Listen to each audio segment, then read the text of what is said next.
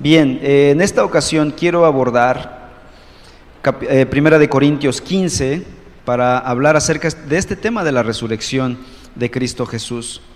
Eh, nuevamente una pausa a Romanos, pero nada más por este domingo. Próximo domingo regresamos a Romanos 6. No piensen que estoy huyendo de Romanos 6.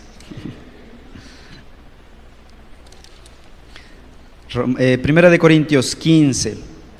La palabra del Señor dice así: versículos 1 al 11, dice la escritura.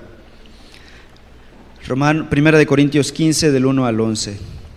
Ahora les hago saber, hermanos, el evangelio que les prediqué, el cual también ustedes recibieron, en el cual también están firmes, por el cual también son salvos, si retienen la palabra que les prediqué, a no ser que hayan creído en vano, porque yo les entregué en primer lugar lo mismo que recibí, que Cristo murió por nuestros pecados conforme a las escrituras, que fue sepultado y que resucitó al tercer día conforme a las escrituras, que se apareció a Cefas y después a los doce. Luego se apareció a más de 500 hermanos a la vez, la mayoría de los cuales aún, viven aún, pero algunos ya duermen. Después se apareció a Jacobo, luego a todos los apóstoles, y al último de todos, como aún a uno nacido fuera de tiempo, se me apareció también a mí, porque yo soy el más insignificante de los apóstoles, que no soy digno de ser llamado apóstol, pues perseguía la iglesia de Dios. Pero por la gracia de Dios soy lo que soy, y su gracia para conmigo no resultó vana. Antes bien, he trabajado mucho más que todos ellos, aunque no yo, sino la gracia de Dios en mí. Sin embargo, haya sido yo o ellos, así predicamos y así creyeron ustedes. Amén.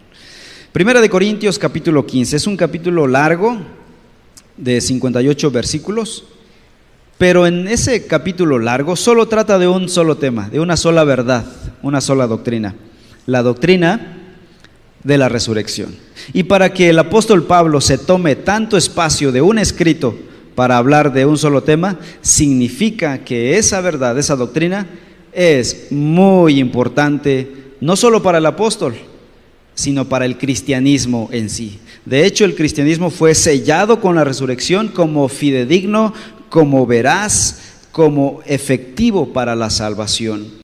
Así como el corazón bombea sangre a cada arteria, en cada rincón de tu cuerpo, arriba, abajo, a los lados, para que esté vivo y todo coordine. Así la resurrección es el corazón del cristianismo que bombea sangre a cada doctrina, a cada verdad, para que esta verdad sea, para que estas verdades cobren vida. Sin la resurrección, las verdades del Evangelio serían solamente filosofías, doctrinas, eh, artificiales, muertas sin sentido. La resurrección era y es el punto central de todas las verdades que Jesús enseñó. Él mismo lo dijo. Escuchen Marcos 8:31. Jesús comenzó a enseñarles que el Hijo del Hombre, o sea, él mismo, debía padecer muchas cosas y ser rechazado por los ancianos, los principales sacerdotes y los escribas, y ser muerto.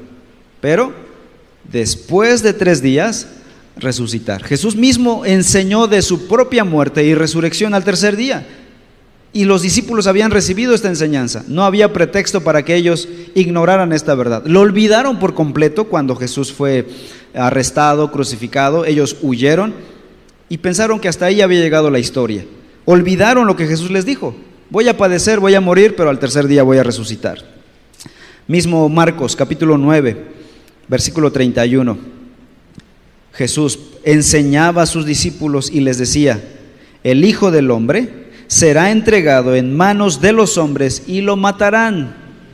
Y después de muerto, a los tres días, resucitará. Jesús lo había enseñado claramente. Fue la verdad de la resurrección de Cristo que transformó, después de que pasó, después de que murió y finalmente resucitó, esta verdad transformó a estos discípulos que huyeron, huyeron de Jesús, que huyeron de los enemigos de Jesús, discípulos temerosos, y los convirtió en testigos valientes y mártires del cristianismo, quienes llevaron el Evangelio a todo el feroz y hostil imperio romano. Uno de los más cobardes de los doce había sido aparte de Judas, traicionero, había sido Pedro. Pedro dijo, yo no te voy a negar. Y Jesús dijo, tú serás el primero en negarme. Y Pedro dijo, no, voy a dar mi vida por ti si es necesario.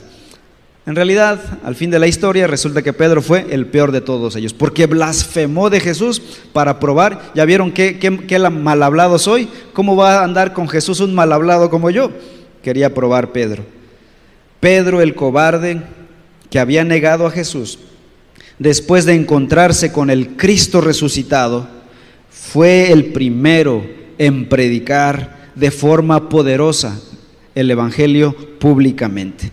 ¿Y saben? ¿Cuál creen que fue su tema, el tema de su predicación? Hechos capítulo 2, la resurrección de Cristo. Y en Hechos capítulo 3, la resurrección de Cristo. Esa verdad que lo había transformado en ser un cobarde a ser un valiente ahora. Ahora mátenme si quieren, pero esta es la verdad del Evangelio. Cristo resucitó.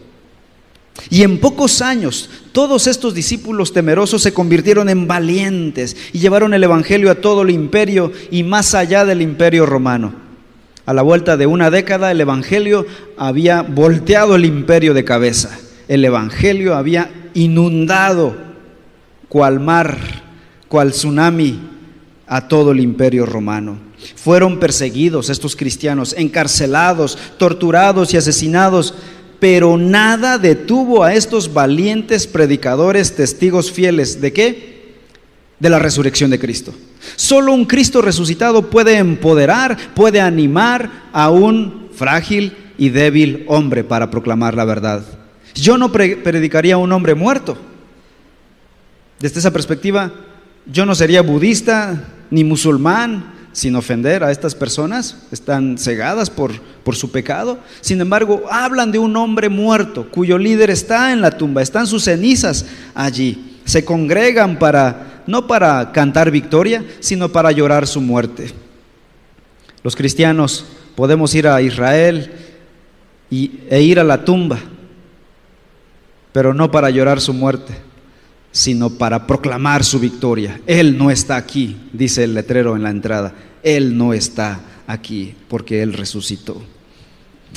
Ya que la resurrección de Cristo es la piedra angular, la doctrina central del cristianismo y del Evangelio, por esa razón Satanás ha fijado sus ojos en esa verdad y ha atacado la doctrina de la resurrección de Cristo Jesús como ninguna otra, tratando de usar a hombres, a filosofías antiguas, autóctonas o filosofías sofisticadas, actuales, para atacar la doctrina de la resurrección y decir, desacreditar que esta verdad es falsa, que nadie podría creer tal cosa. Yo les digo, si la resurrección queda eliminada, el poder del Evangelio queda eliminado. Si la resurrección queda eliminada, la deidad de Cristo queda eliminada el poder del Evangelio para salvar, también quedan eliminados. Pero eso no es posible. La doctrina de la resurrección ha movido a la iglesia, ha movilizado a los hombres y aquellos hombres que han querido atacar esta gran doctrina, aquellos que realmente han querido investigar sobre la doctrina de la resurrección, ellos han terminado más convencidos que nunca de la resurrección de Cristo Jesús. Y Pablo, como que adivinando nuestra duda de la resurrección, nuestra duda existencial de la resurrección de Cristo, nos presenta aquí algunas evidencias acerca de la resurrección. Es lo que vamos a ver en 1 de Corintios 15 del 1 al 11. Primer evidencia de la resurrección de Cristo. Va a llamar Pablo como si estuviera en un tribunal, va a llamar a testigos. Quiero llamar a los siguientes testigos para que prueben si sí o no Cristo ha resucitado. En primer lugar, versículos 1 y 2. Primera de Corintios 15.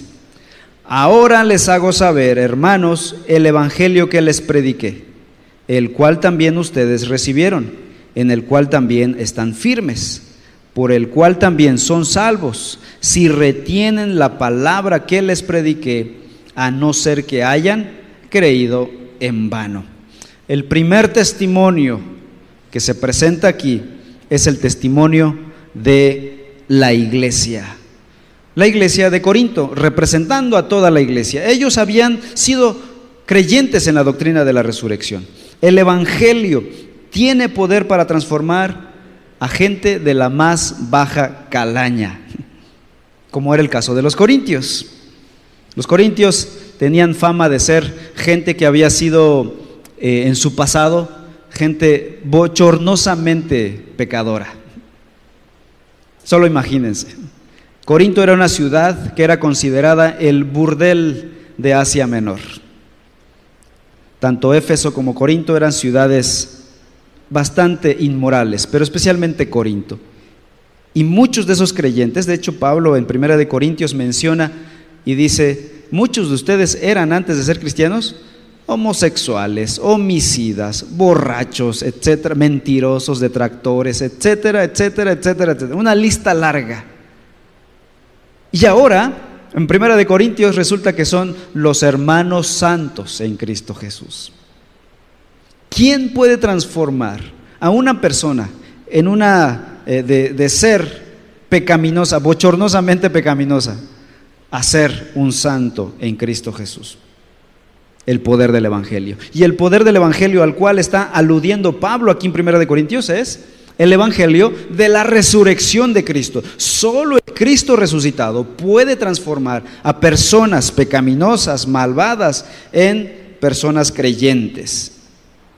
Versículo 1. El Evangelio que les prediqué, dice Pablo. Yo no fui a tratar de convencerlos con filosofías, con lenguaje sofisticado, tratando de convencerlos. No, simplemente les prediqué el Evangelio que les prediqué. Aquí todavía no menciona cuál es ese evangelio, lo va a decir en el versículo 3. Porque yo les entregué en primer lugar lo mismo que recibí, que Cristo, aquí está el evangelio. Y este es el epicentro del evangelio, hermanos, discipuladores, para que tengan claro esto.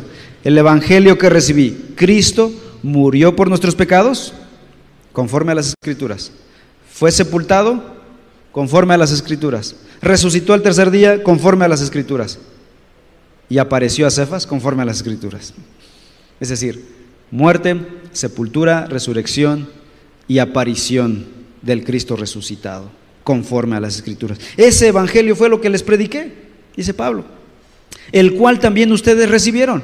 Curiosamente, para mi sorpresa, dice Pablo, yo creía que ustedes nadie los iba a convencer, pero recibieron esa verdad del evangelio y ahora en el cual también están firmes, perseveran en ese evangelio por el cual también son salvos. La iglesia de Corinto, una iglesia de gente malvada, ahora son creyentes, son salvos, son justificados delante del Padre. ¿De dónde brota ese poder transformador? De la verdad de la resurrección de Cristo Jesús. Lo que Pablo les había predicado había sido el Evangelio de la resurrección de Cristo. Fue al creer que Cristo resucitó que ellos llegaron a ser parte de la iglesia de Cristo y ahora son testigos de la resurrección de Cristo. Fueron convencidos de que Cristo había resucitado y ahora la iglesia se para como un testimonio fiel de la resurrección de Cristo. Y hasta el siglo XXI, la iglesia sigue dando testimonio del Cristo resucitado. Escépticos, ateos, mentirosos y toda clase de personas han tratado de eliminar el testimonio de la iglesia, de callar, de censurar la voz de la iglesia por dos mil años. Y hoy en día la doctrina de la resurrección sigue siendo proclamada con toda fuerza, con todo gozo y con mucha esperanza. Y sigue diciendo en el versículo 2, hay un sí condicional. Si retienen la palabra que les prediqué, a no ser que hayan creído en vano. Ahora Pablo aquí, una traducción más clara para entender este versículo diría, si retienen la palabra que les he predicado, a menos que su fe haya sido vana. Es decir, la fe genuina es la única que puede creer en la resurrección de Cristo. La fe falsa queda desenmascarada cuando no puede creer en la resurrección de Cristo. ¿Cómo probar que alguien tiene una fe genuina? Quizá alguien esté luchando con esto. ¿Será mi fe genuina o será falsa? ¿Qué piensas de la resurrección de Cristo? Si alguien dice, Cristo resucitó, creo en un Cristo resucitado, esa es una fe dada por el Espíritu Santo, es una fe sobrenatural, no es un esfuerzo mental en creer y aceptar esa verdad. No necesitas desvelarte para creer en esa verdad, la abrazas completamente. Si ha pasado el tiempo y no crees esa verdad, seguramente no tienes la fe genuina que da el Señor. Muchos tienen una fe falsa y llegarán ante el cielo creyendo que eran salvos y no. Mateo 7, 22 y 23 cuenta Jesús esta historia. Al final de los tiempos muchos me dirán en aquel día, Señor, Señor, ¿no profetizamos en tu nombre y en tu nombre echamos fuera demonios? ¿Y en tu nombre hicimos muchos milagros? Entonces les declararé, dice Jesús, jamás los conocí, apártense de mí los que practican la iniquidad. Sin embargo, los que creen en la resurrección permanecen, permanecen fieles al Señor. Es lo que dice versículo 1 nuevamente, 1 Corintios 15, 1 el Evangelio que les prediqué, el cual también ustedes recibieron, en el cual también están firmes, permanecen en esa verdad del Evangelio. Los corintios habían creído. Esta gente malvada corintia había recibido el Evangelio contra todos los pronósticos.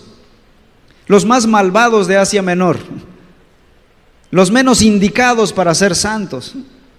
Ahí fue Pablo a predicar. Pablo se metía en los lugares más complejos a predicar el Evangelio. Y ahí es donde el poder del Evangelio manifestaba su gracia transformadora. ¿Cómo era posible que a pesar de su gran inmadurez y maldad, la iglesia de Corinto seguía existiendo y permanecía?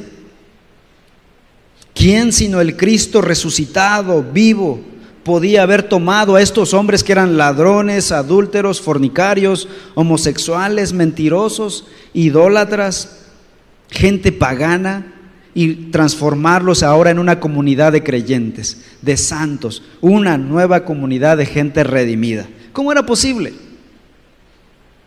La permanencia de la iglesia de Corinto daba testimonio de la resurrección de Cristo el Cristo resucitado lo sostenía. Y por dos mil años la iglesia se ha mantenido gracias a la resurrección de Cristo Jesús. La iglesia de Cristo y su palabra han sobrevivido estos dos mil años. Los detractores han presentado la resurrección como un engaño, una invención, pero su iglesia viva, presente, fuerte, sigue siendo la evidencia más clara de la eficiencia y de la realidad de la doctrina de la resurrección de Cristo Jesús. Que la iglesia esté viva significa que Cristo está vivo.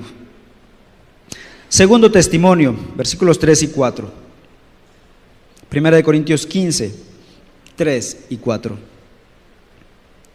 Porque yo les entregué en primer lugar lo mismo que recibí, que Cristo murió por nuestros pecados, conforme a las escrituras que fue sepultado y que resucitó al tercer día, conforme a las escrituras, que se apareció a Cefas y después a los doce. En este, esta sección, leí versículo 5, no entra en esta sección, solo versículos 3 y 4, el testimonio de las escrituras. Dice Pablo enfáticamente, porque yo les entregué en primer lugar lo mismo que inventé dice Pablo. No, lo mismo que recibí, dice Pablo. Pablo era muy inteligente, pero no está siendo capaz de inventar una nueva verdad. Pablo predicó una verdad autorizada, dada por Dios, no algo que él mismo había inventado, aunque él era inteligente, no está inventando una doctrina, no fue inventada por ningún hombre. Jesús mismo afirmó que en todo el Antiguo Testamento la doctrina de la resurrección se había enseñado. Aquí está diciendo que Cristo murió conforme a qué? Conforme a las escrituras. ¿Cuáles eran las escrituras que usaba la iglesia primitiva? El Antiguo Testamento. Ellos no tenían el Nuevo Testamento. Apenas Pablo está escribiendo Primera de Corintios y que llegará a ser parte del Nuevo Testamento. Pero esto lo tendremos a finales del siglo III, siglo IV. Pero la iglesia primitiva del siglo I usaba la Biblia, el Antiguo Testamento. Y Jesús dice, las escrituras del Antiguo Testamento profetizaron acerca de esta resurrección. Es lo que está diciendo Pablo. Cristo murió conforme al Antiguo Testamento. Jesús también lo afirmó. Lucas capítulo 24. Vamos a Lucas 24, 25.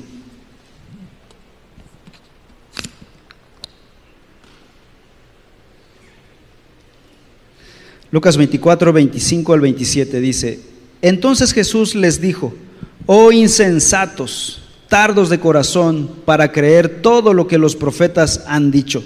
¿No era necesario que el Cristo padeciera todas estas cosas y entrara en su gloria? ¿Qué está diciendo Jesús? Las escrituras del Antiguo Testamento profetizaron que yo padecería estas cosas y después entraría en la gloria. Luego sigue diciendo el versículo 27, comenzando por Moisés y continuando con todos los profetas, les explicó lo referente a él en todas las escrituras. Y Jesús procedió. Nos hubiera gustado que Lucas narrara cómo Jesús explicó la ley, los libros históricos, los profetas, cómo explicó su propia historia de la redención usando esos libros. Ahora nos preguntamos, ¿en dónde en el Antiguo Testamento se había profetizado la resurrección de Cristo? ¿En qué pasajes? Alguien preguntará. Yo quiero ver dónde están esos pasajes. Bueno, otro pasaje del, Antiguo del Nuevo Testamento antes de ver estos. Mateo 12, 39 al 40. Pero él respondió, una generación perversa y adúltera demanda señal y ninguna señal se le dará, sino la señal de Jonás el profeta. Jesús está diciendo, Jonás en sí mismo era una señal. Él mismo existió en el Antiguo Testamento con un propósito, ser una señal de mi resurrección. ¿Cómo? Versículo 40. Porque como estuvo Jonás en el vientre del monstruo marino tres días y tres noches, Así estará el Hijo del Hombre tres días y tres noches en el corazón de la tierra. Jesús está diciendo que todo el libro de Jonás apuntaba a su propia historia, la, historia de Jesús. Y que la historia del gran pez que se tragó a Jonás no era simplemente una historia de ficción, una historia para espantar a los niños para que se vayan a dormir temprano, sino que tenía un propósito. Profetizar, apuntar, pronosticar la muerte y resurrección de Cristo Jesús. Eso es lo que le da sentido al libro de Jonás. Y cuando predicamos el libro de Jonás, vimos el libro a la luz de Cristo. Cristo es la llave hermenéutica para abrir el libro de Jonás. No podríamos entender Jonás sin verlo a la luz de Cristo, porque Jonás existió para profetizar la resurrección de Cristo Jesús. Cuando Pedro predicó en Hechos capítulo 2, Pedro predicó su primer sermón y ya vimos que el título, el tema al que quería llegar Pedro en ese sermón era el tema de la resurrección de Cristo Jesús. Pues Pedro cuando predica, él basa su predicación en, base al Salmo 16. Hechos 2, 29 al 31 dice Pedro, hermanos, del patriarca David, les puedo decir con franqueza que murió y fue sepultado. Y su sepulcro está entre nosotros hasta el día de hoy. Pero siendo profeta, versículo 30, esto es muy importante, siendo profeta y sabiendo que Dios le había jurado sentar a uno de sus descendientes en su trono, ¿qué hizo David? Miró hacia el futuro y habló de la resurrección de Cristo que ni fue abandonado en el Hades, ni su carne sufrió corrupción. ¿Cuándo David dijo tal cosa? Bueno, Salmo 16. En el Antiguo Testamento, el Salmo 16, el versículo 10 dice, porque tú no abandonarás mi alma en el Seol, ni permitirás que tu santo sufra corrupción. Ahora, Pedro está tomando este pasaje de David en el Antiguo Testamento y siendo inspirado por el Espíritu Santo le está dando su interpretación. ¿Qué significaba este salmo a la luz de la verdad del Nuevo Testamento? Que Cristo iba a resucitar, que su carne no quedaría sepultado en el Hades, en la tumba, no se iría al infierno, Él resucitaría Ahí está ese pasaje del Antiguo Testamento, profetizando la resurrección de Cristo Jesús. Oseas capítulo 6, Oseas 6, versículo 2. Dice, nos dará vida después de dos días, al tercer día nos levantará y viviremos delante de Él. ¿Qué está diciendo Oseas aquí? Claramente las palabras de Jesús. Nos dará vida después de dos días. Al tercer día, ¿qué pasará? Nos levantará y viviremos delante de Él. Bueno, sí. Sí, bueno. Una y otra vez, ya sea directa o indirectamente en el Antiguo Testamento, en forma literal o en forma figurada, el Antiguo Testamento predijo la muerte, la sepultura y la resurrección de Cristo Jesús. Y bueno, no tenemos mucho tiempo para estudiar pasaje por pasaje del Antiguo Testamento y ver cómo esos pasajes apuntaban a Cristo y a su resurrección. Pero los judíos del Nuevo Testamento, aquellos que creían en el Antiguo Testamento, si creían en el Antiguo Testamento, creían también en la resurrección. Es decir, no fue algo nuevo para los creyentes del siglo I. Y luego, ahora Pablo llama a testigos individuales de la resurrección de Cristo Jesús. Capítulo 15, nuevamente Primera de Corintios 15, 5 al 8.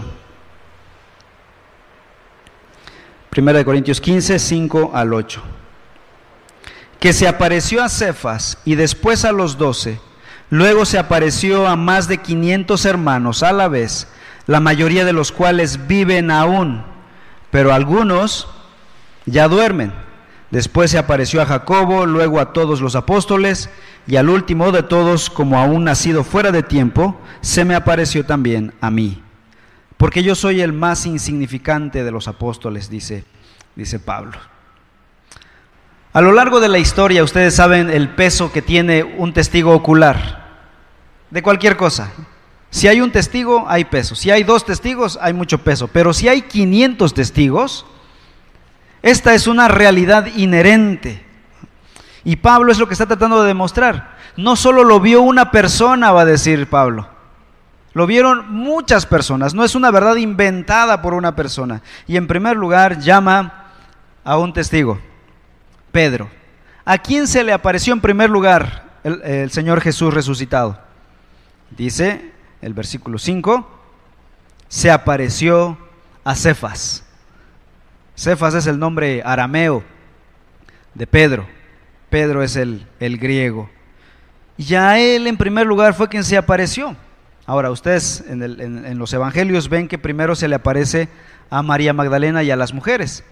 Pero al primer varón de los discípulos que se le apareció fue a Pedro.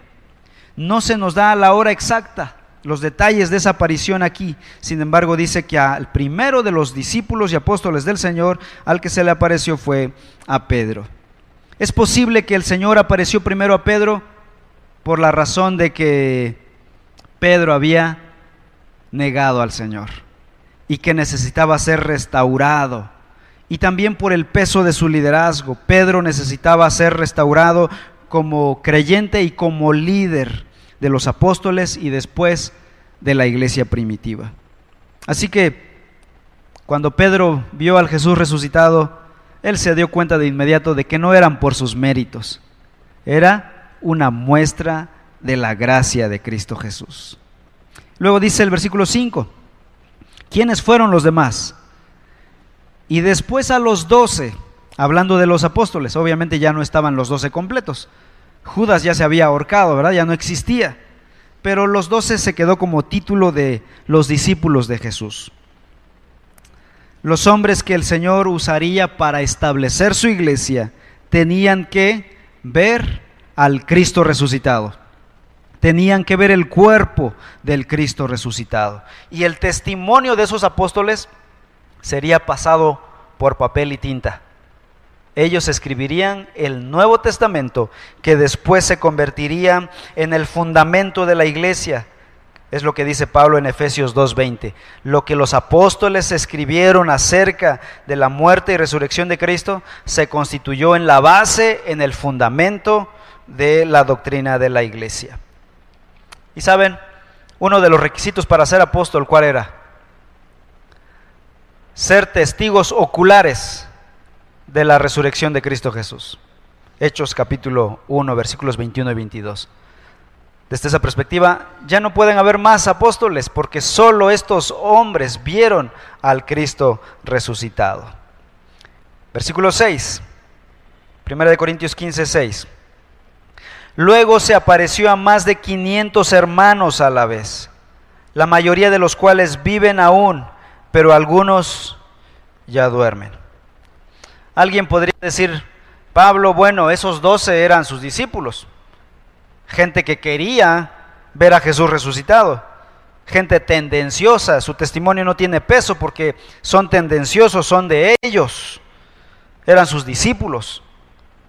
Pablo dice, bueno, si no le creen a estos doce, hubieron 500 hermanos más. Y mientras más plural se vuelva el testimonio o el número de testigos, mayor es el peso de la evidencia. ¿Quién va a convencer y pagar a 500 para testificar acerca de la resurrección de Cristo? Ahora Pablo aquí no se da el tiempo para escribir los nombres de 500 personas, por obvias razones. Pero dice, su testimonio es veraz ellos vieron al Jesucristo resucitado. Y dice Pablo, si no me creen, pregúntenles, todavía están vivos la mayoría de ellos. Hay testigos. Y la iglesia primitiva sabía de los nombres de estas personas. Al no mencionarlos se da por sentado que muchos de ellos eran conocidos y que platicaban seguramente de haber visto al Señor resucitado. Qué bendición haber tenido un testigo ocular. ¿Tú viste al Señor resucitado? ¿Platicaste con él? Y seguramente estos testigos decían, sí, incluso palpé su cuerpo, ¿no? Tomás era uno de ellos. Él dijo, hasta no ver, no creer. si yo no mire, no miro y no tocare sus, sus cicatrices en sus manos, no creeré. Y Jesús ocho días después de su resurrección llegó y le dijo, Tomás, acércate, mira, mira mis manos un fantasma no tiene carne y hueso como ves que yo tengo. Es decir, soy de, veras, soy Cristo, soy Jesucristo, he resucitado. ¿Y qué hizo Tomás en ese momento? Dice que cayó de rodillas y adoró al Señor. Señor, mi Dios y Señor. Esa confesión antigua, el Curios, eres mi Curios, mi Señor. Y así el testimonio de 500 hombres testificando acerca de que efectivamente Cristo había resucitado. Luego, un testigo más. Versículo 7. Después se apareció a Jacobo.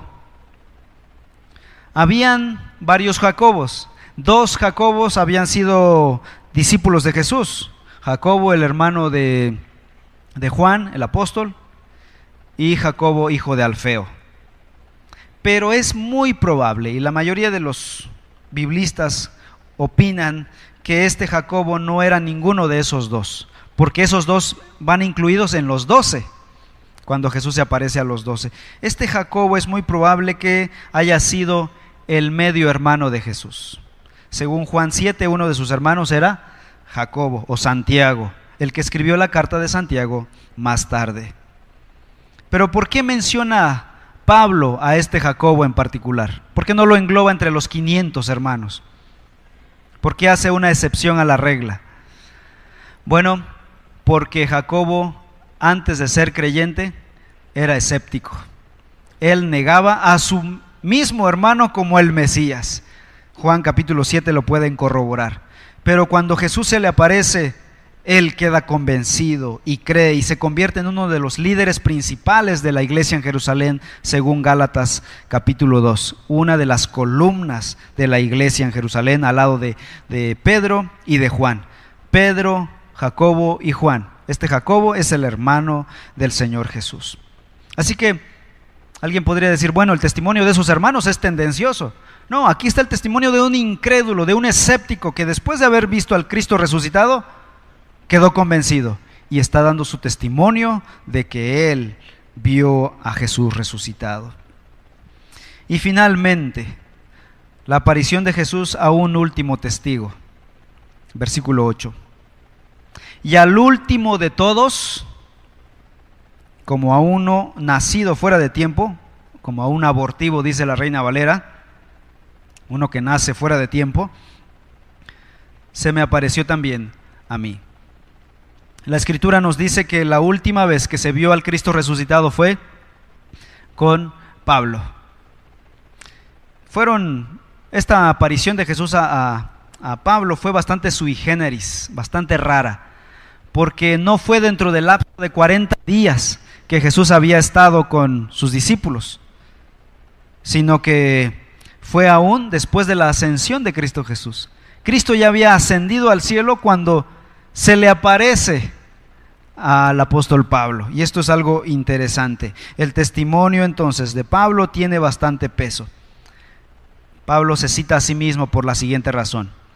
Alguien podría pensar, bueno, esos 500 hermanos, Jacobo su hermano y esos discípulos, todos se confabularon para hacernos creer de su resurrección. Y dice Pablo, bueno, no quería yo hablar de mí, pero tendré que hacerlo. Quiero dar mi testimonio. Yo era un tipo que ni de chiste hubiera testificado si se hubieran confabulado. Yo no me habría unido a esos en una mentira tan grande como esta de la resurrección, porque yo era escéptico, yo ni siquiera, no solo no creía en Dios, sino perseguía a Jesucristo y a su iglesia. ¿Creen ustedes que yo iba a testificar a su favor? Pues saben qué, aquí les va mi testimonio. El Cristo resucitado también se me apareció a mí y remata con golpe duro a la cabeza al escepticismo. La resurrección de Cristo es una verdad real y probada. Y a partir de ahí, la doctrina de la resurrección de Cristo tomó fuerza. Conclusión. Dice el apóstol Pablo, y al último de todos, como a uno nacido fuera de tiempo, se me apareció a mí. Un niño abortado un niño no nacido o nacido fuera de tiempo es un niño, por lo general entonces, despreciado. Pablo está haciendo una analogía aquí. Yo soy despreciado en ese sentido. ¿Cómo podría ser que un apóstol o como un hombre como yo, despreciado en su momento, fuera apreciado por Cristo? y descendiera del cielo otra vez y se me apareciera a mí, no solo para rescatar mi vida, sino para nombrarme apóstol. Y es aquí donde Pablo clama por la gracia y contesta en el versículo 10. Por la gracia de Dios soy lo que soy. No, por lo que, no porque lo merecía, no porque yo era una buena persona, yo era enemigo de Dios. Yo no merecía ni ser hijo de Dios. Sin embargo, no solo me dio salvación, sino también me dio el llamado al apostolado. Y dice en el versículo 10, por la gracia de Dios soy lo que soy, y su gracia para conmigo no resultó en vano. Porque yo he predicado el Evangelio, dice, más que todos los demás, pero por la gracia de Dios. Hermanos, la verdad y el poder de la resurrección de Cristo habían producido cambios poderosos en mucha gente Ejemplo claro, el apóstol Pablo. Él se convirtió al Señor por esta verdad del Evangelio, la resurrección de Cristo Jesús. El Evangelio consta de estos elementos, muerte, sepultura y resurrección de Cristo. No podemos hablar solo de la muerte de Cristo si no hablamos de la resurrección de Cristo. La resurrección es lo que le da vida a esta verdad. No podemos hablar solo de la eficacia de la muerte sin hablar de la resurrección de Cristo Jesús. La resurrección es lo que hace que la muerte de Cristo haya sido victoriosa, haya realmente triunfado contra la muerte. Y más adelante en 1 Corintios 15 Pablo va a decir, si Cristo resucitó, eso significa que también nosotros resucitaremos. Él es las primicias de los resucitados. Versículo 12 en adelante lo va a mencionar. Ahora bien, si se predica que Cristo ha resucitado entre los muertos, ¿cómo dicen algunos entre ustedes que no hay resurrección de muertos? Si Cristo resucitó, ya no podemos negar la resurrección de entre los muertos. Cristo, dice el versículo 20, pero ahora Cristo ha resucitado dentro de los muertos, primicias de los que durmieron, porque ya que la muerte entró por un hombre, también por un hombre vino la resurrección de los muertos, porque así como en Adán todos mueren, también en Cristo todos seremos vivificados o resucitados. Cuando Cristo venga por segunda vez por su iglesia, todos seremos resucitados.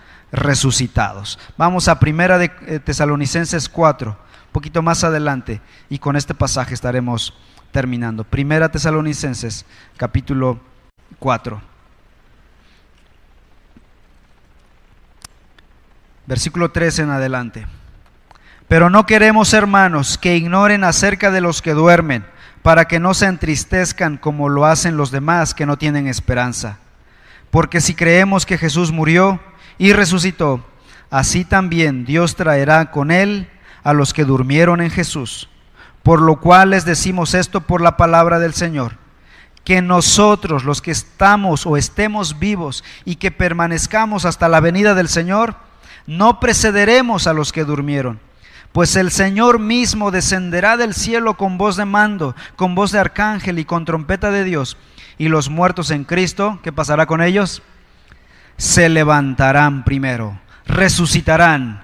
Así como Cristo resucitó, así resucitaremos todos los muertos en Cristo Jesús.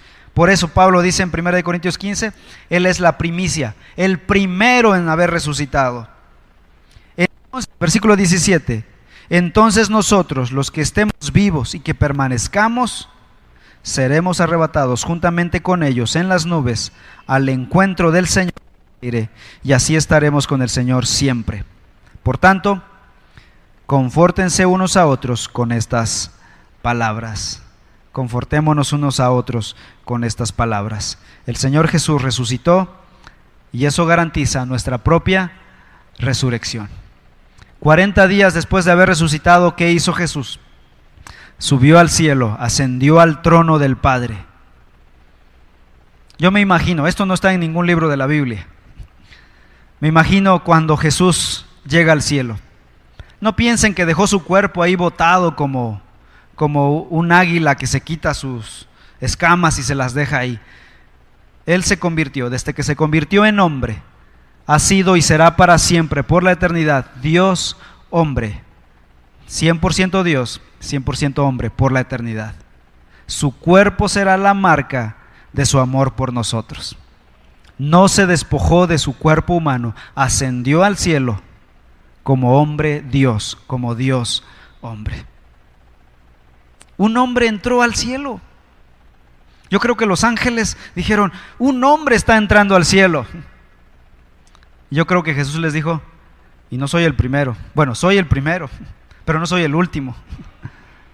Vienen más conmigo, más resucitados que creen en Cristo Jesús. Así que esta esperanza de gloria en Cristo Jesús nos debe, como dice Pablo en 1 Tesalonicenses, confórtense unos a otros con esta doctrina, la doctrina de la resurrección. Vivimos en un cuerpo mortal, un cuerpo enfermizo, un cuerpo débil, sin embargo, no será para la eternidad, hermanos. Será temporal. Nuestro cuerpo será vivificado para siempre, para soportar una eternidad de plenitud y de gozo. Ese es el Evangelio, mis amados hermanos. Oremos. Padre nuestro, te damos gracias por enviar a tu Hijo Jesús a morir en la cruz por nuestros pecados. Pero no solo morir, sino también resucitar.